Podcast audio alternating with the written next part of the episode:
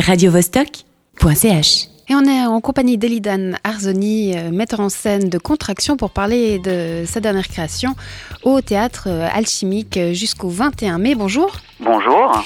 Alors, on est bien dans le monde du travail, hein. on ne parle pas d'accouchement ici. À quoi fait référence le titre Contraction?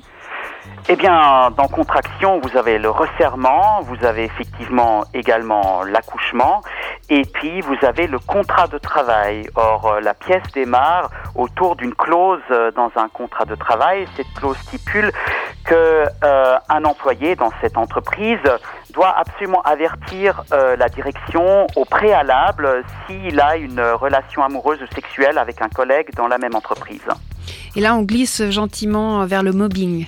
Exactement, c'est une descente en enfer pour une jeune employée euh, qui est plutôt arriviste et compétente euh, et qui, pour garder son emploi, euh, se laisse faire, accepte des choses, renonce euh, de plus en plus à des éléments de sa vie privée au profit de l'entreprise. Et l'anglais Mike Bartlett, qui a écrit cette pièce, comment il s'est inspiré de quoi? Est-ce que ça existe vraiment? Oui, tout à fait. Ce sont des contrats qui existent déjà dans le monde anglo-saxon. Euh, c'est quelque chose qui fait partie de l'idéologie euh, néolibérale euh, qui est en train de nous envahir totalement, et notamment avec les élections qu'il y a eu en France et également tout, totalement aux États-Unis. Et donc, on est dans une dystopie avec avec avec cette histoire, mais c'est très très proche des pratiques actuelles, et on peut tout à fait penser qu'on se dirige vers ça de plus en plus. De toute façon, le mobbing est très présent déjà, on le connaît bien. Il y a beaucoup de victimes. Euh, qui se reconnaîtront dans cette histoire. Le spectacle a commencé le 2 mai, donc on est à peu près à mi-parcours. Euh, quels sont les... on est au début de la deuxième semaine, voilà. il y a trois semaines. Euh, quels sont les retours du public Ah ben les gens sont bouleversés. On rit, alors on rit beaucoup dans une première partie, et puis ensuite ça va en profondeur et les gens font des liens avec leur vie privée et ce qu'ils connaissent du monde du travail, et puis ils en sortent totalement bouleversés.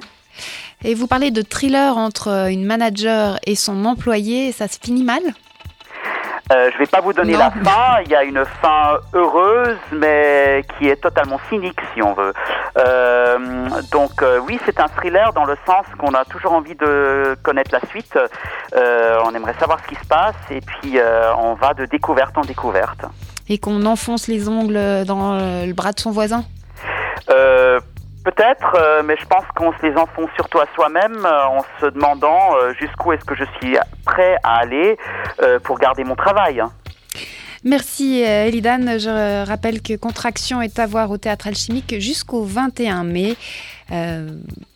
voilà. Voilà, merci beaucoup. Bonne chance. Radio -Vostok